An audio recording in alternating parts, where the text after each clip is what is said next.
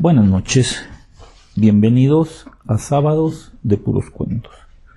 Si pudiera usted elegir un personaje histórico al cual entrevistar, ¿a quién elegiría?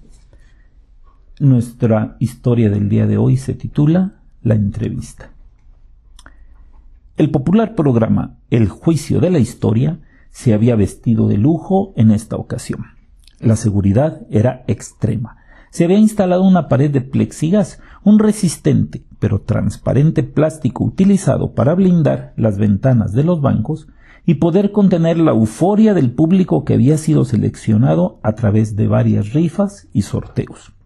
No hay por qué decir que el estudio estaba abarrotado a más del 100%. Afuera había dos manifestaciones, una en contra y otra a favor del personaje que ese día iba a aparecer en las pantallas. La policía cuidaba que unos y otros no chocaran entre sí. Lo que menos quería era una enorme batalla campal. La conductora, Katy Robles, miraba satisfecha el espectáculo. El rating estaba garantizado. Todas las personas del país y hasta donde llegaba la señal de la televisora estarían pendientes del evento. Era casi como transmitir la final de una Copa Mundial de fútbol. La popular música de inicio se dejó escuchar y ella, nerviosa, muy a su pesar, tomó el micrófono. Buenas noches, bienvenidos a su programa favorito, El Juicio de la Historia, que en esta ocasión está de manteles largos. Ha sido un verdadero privilegio que nuestro invitado de esta noche haya aceptado venir. Por tratarse de quien es en esta ocasión, será el único entrevistado. Un enorme griterío se dejó escuchar. Había claras muestras de histeria en más de uno de los espectadores que se golpeaban el pecho y gritaban, exigiendo que el invitado pareciera de una vez. Necesito que se calmen, dijo Katy. Si alguien pierde el control, deberá ser desalojado. Un enorme griterío y rechifla fue la respuesta. Ok, ok. Ya no hay que hacer esperar más a nuestro querido invitado. Démosle la bienvenida a ni más ni menos Jesús de Nazaret.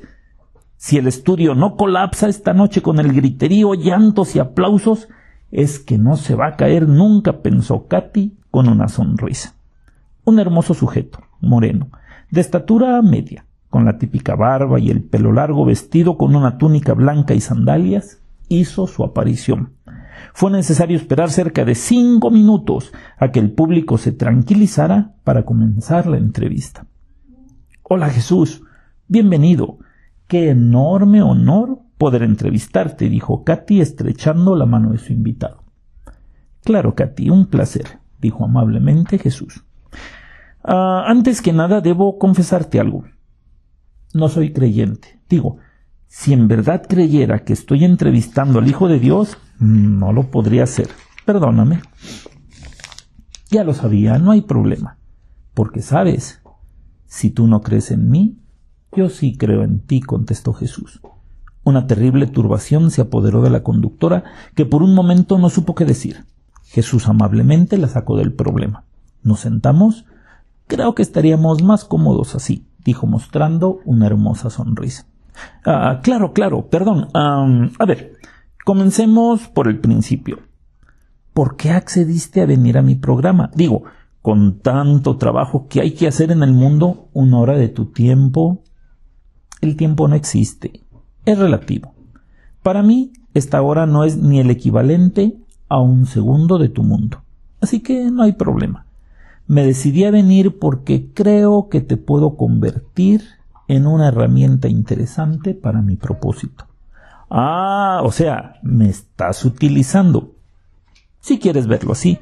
Más bien, creo que te estoy dando una oportunidad que ningún otro ser humano tuvo antes.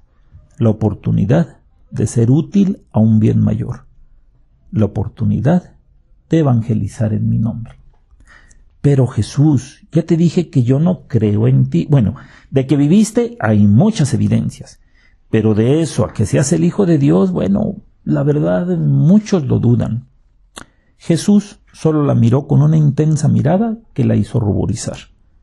Mira, mi iglesia, cuando nació, tenía mucho arraigo, fe, creencia en mi Padre. Eran muchos los seguidores, hermosos, fieles, entregados. Ahora el mundo se ha corrompido demasiado. La tecnología ha hecho mucho daño. Ahora el nuevo Dios es el Internet. Lo que dice el Internet es la verdad absoluta, aunque sean tonterías lo que argumenta. Muchos, en especial mis amados niños, son los principales afectados. Ya pocos asisten a misa. Ya pocos se acercan a los sacerdotes. Ya pocos luchan por la verdad, por la paz. Son muy pocos. Así que decidí pelear con las mismas armas. Imagínate, si yo fuera un youtuber, sería el más famoso del mundo. Todos escucharían mi mensaje, a todos llegaría la palabra. Por eso estoy aquí. En eso tienes razón, pero ¿no crees que tu iglesia se ha ido desbaratando ella sola? Digo, con los padres pedrastas que han salido a la luz, la corrupción de los altos mandos. Hay casos comprobados de obispos y cardenales que son aliados de narcos y políticos corruptos. Son humanos y como tal susceptibles al pecado. Te olvidas que entre mis primeros seguidores había ladrones, asesinos, prostitutas.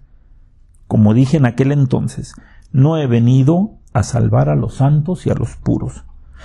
Sí, pero ellos son la cabeza de tu iglesia y ya sabes, ya sabes lo que se dice, cuando la cabeza está mal, por eso estoy aquí.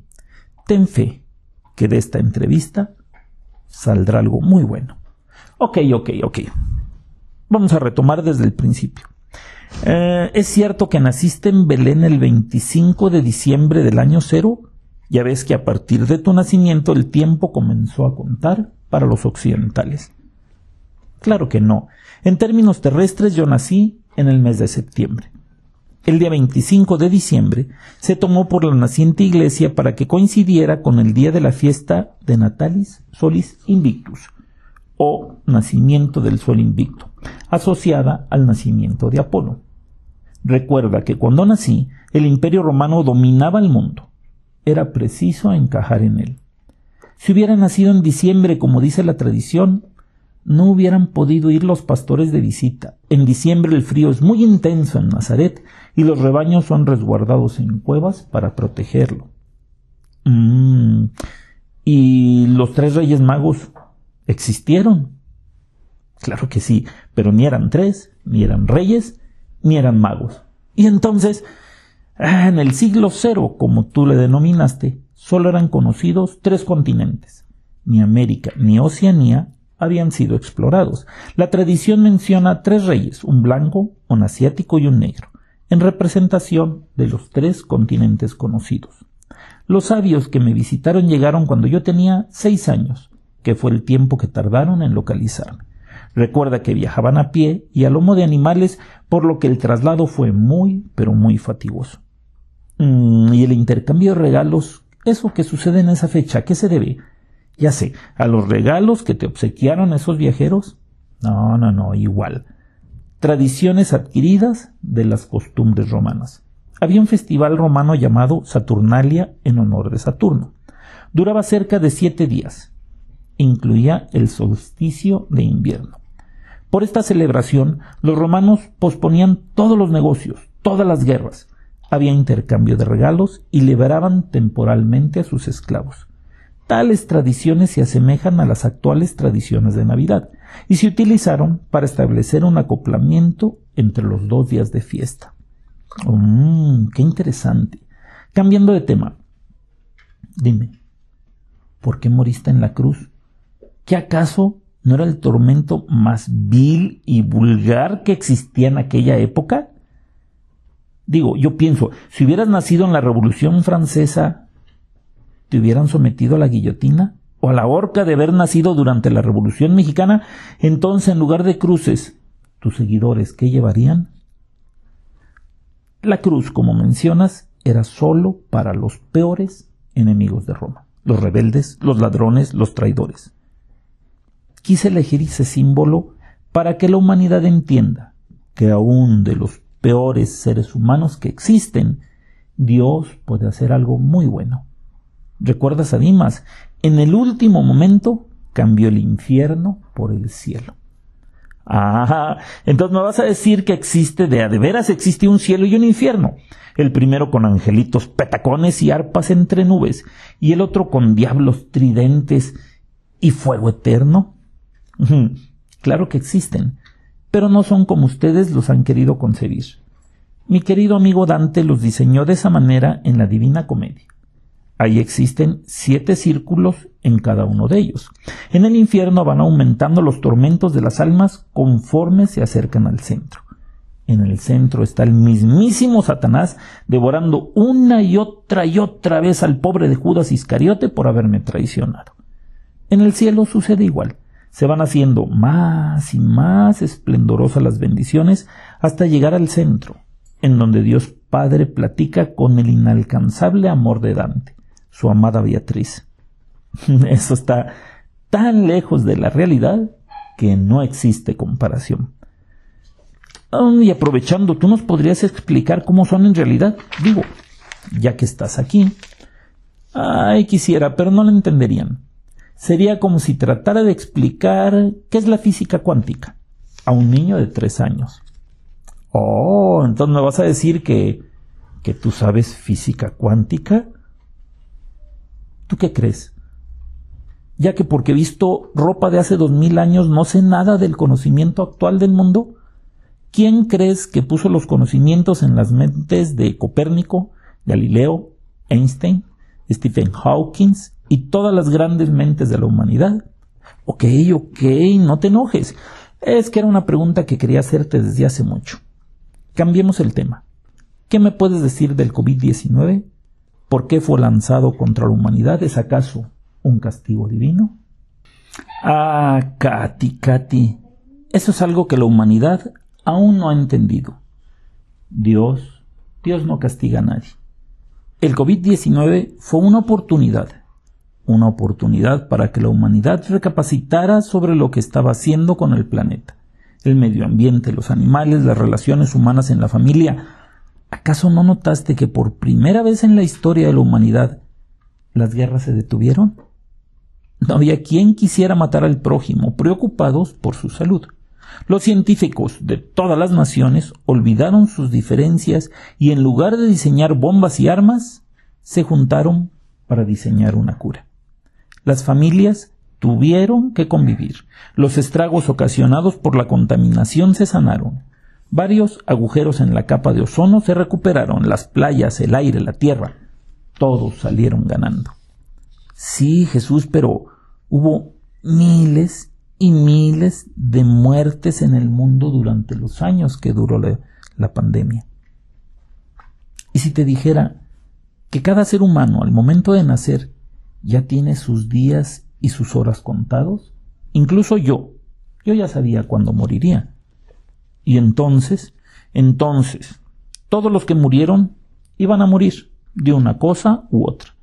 Ellos solo sirvieron para que la humanidad prestara atención. No entiendo, ¿no es algo cruel eso? Hubo mucho dolor y sufrimiento en los países. El dolor y el sufrimiento es y será siempre inherente al ser humano. No se puede evitar es parte de la maduración de las almas, que es al fin lo que importa. Ok, bien, hablemos de la Biblia. ¿Es cierto todo lo que hay en ella?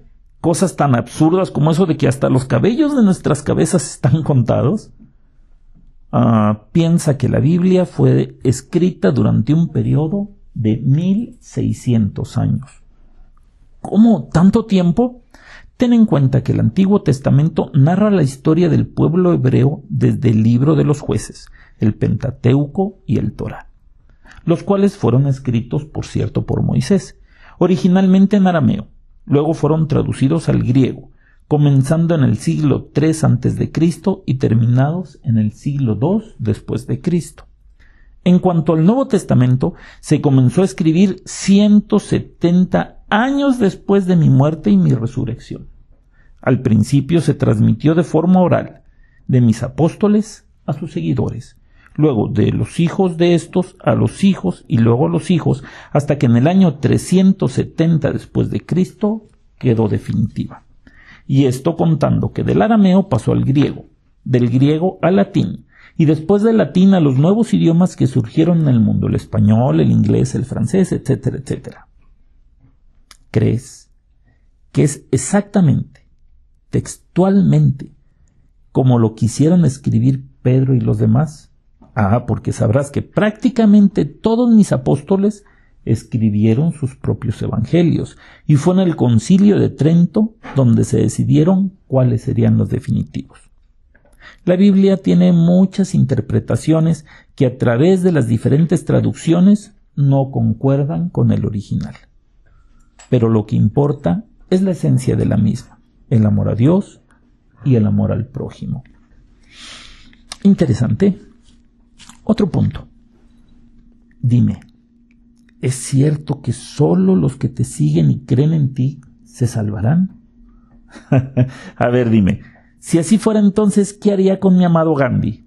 Con Martin Luther King, con Mahoma. Todos pertenecen a diferentes religiones del cristianismo. Gandhi creía en sus dioses hindúes, era politeísta. Luther King era bautista. Mahoma creó su propia religión, el Islam, pero todos tienen una cosa en común predicaban el amor al prójimo y el bien a los demás.